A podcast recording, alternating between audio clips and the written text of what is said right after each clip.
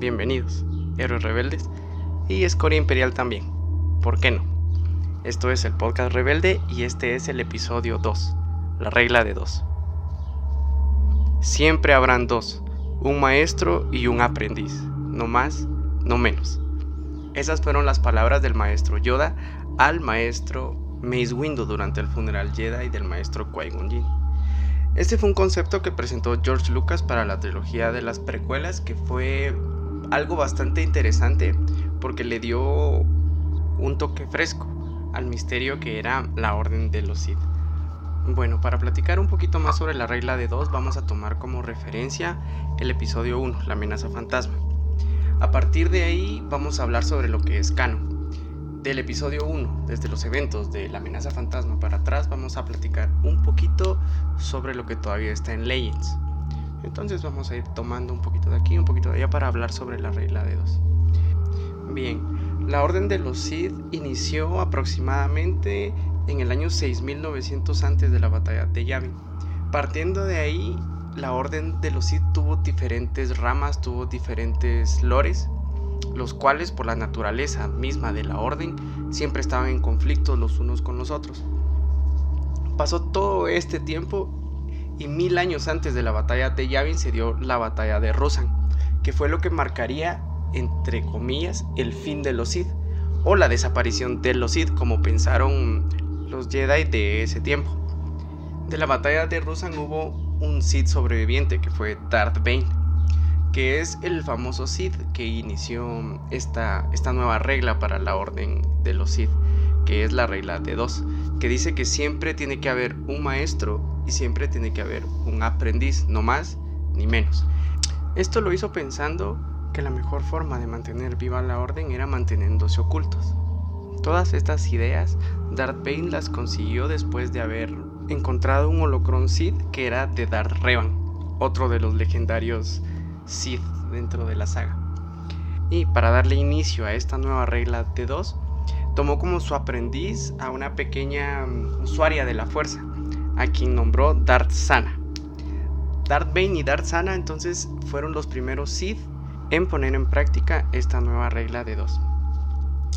Bueno, debido a la naturaleza de los Sith, los cuales siempre han buscado, digamos, esa mm, exaltación del individuo. Recordemos el código Sith que dice, la paz es una mentira, solo hay pasión. Con la pasión obtengo fuerza, con la fuerza obtengo poder, con el poder obtengo victoria. Con la victoria mis cadenas se rompen, la fuerza me liberará. Esto nos abre un poquito más los ojos a, entender la relación que existe tanto entre maestro como aprendiz. Porque el maestro Sid siempre va a buscar un aprendiz más fuerte. Y esto lo podemos ver en el ejemplo más claro y en el más grande en Darth Sidious, quien comenzó con su primer aprendiz siendo este Darth Maul. Luego pasaría a tener como aprendiz a Darth Tyrannus y terminaría como maestro de Darth Vader. Bueno, luego el aprendiz lo que busca es el poder que tiene el maestro, el conocimiento. Busca siempre esas habilidades que pueda absorber del maestro para ser cada vez más poderoso y más poderoso y más poderoso. Podríamos creer entonces que entre maestro y aprendiz no podría haber conflicto, pero ahí estamos muy, muy, muy, muy equivocados.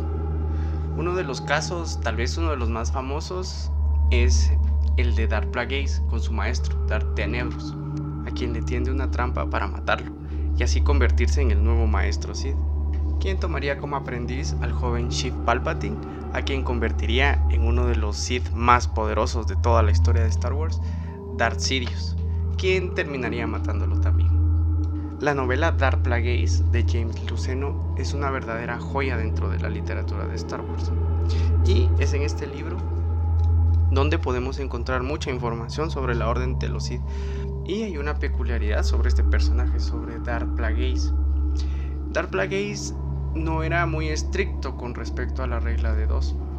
Tiempo después de que tomara a Darth Sidious como su aprendiz, este toma un aprendiz propio, Darth Maul, y todo esto con el conocimiento de Plagueis. Aunque Plagueis no lo considerara directamente un Sith, llevaba el nombre de Darth, entonces sí era considerado un Sith y durante ese tiempo, incluso durante la primera mitad o casi toda la película del episodio 1, habían tres Sith que eran Darth Plagueis, Darth Sidious y Darth Maul. Y esa no sería la única peculiaridad en la Orden de los Sith durante la época de la República, porque durante la Guerra de los Clones hubo otra pareja de Sith que fueron Maul y Savage Opress. Savage Opress no era un usuario de la fuerza como tal, pero Maul lo tomó como su aprendiz con el fin de derrotar a Darth Sidious. Y como podrán imaginar, eso no funcionó. Cuando Darth Sidious se enteró de esa pequeña revolución que estaban formando Maul y Savage Opress, los encontraría en Mandalore y asesinaría a Savage Opress para poner fin a esta pareja, podemos decir, emergente de nuevo Sith, que lamentablemente para Maul no llegó a ningún lado. Ahora, cada maestro Sith buscaba un aprendiz con el fin de perpetuar la orden, de pasar sus conocimientos, pasar sus habilidades para que con el tiempo éste tomara el lugar de maestro. Pero con Darth Sidious pasó una cosa bastante, bastante extraña, porque Darth Sidious toma de primero como aprendiz a Maul y asesina poco tiempo después a su maestro, Darth Plagueis, para quedar formalmente como el nuevo maestro de los Sith y luego de la presunta muerte de Maul en Naboo, toma como su nuevo aprendiz al ex Jedi, el Conde Dooku, a quien nombraría como Darth Tyrannus. Darth Tyrannus sería el líder de los separatistas o de la Confederación de Sistemas Independientes durante la mayor parte de la Guerra de los Clones.